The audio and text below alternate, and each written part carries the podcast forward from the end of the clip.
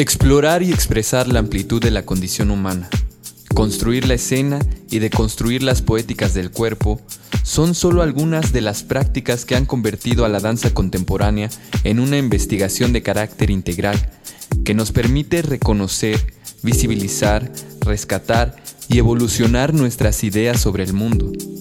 Los métodos somáticos nos abren nuevas dimensiones de comprensión a través del movimiento consciente.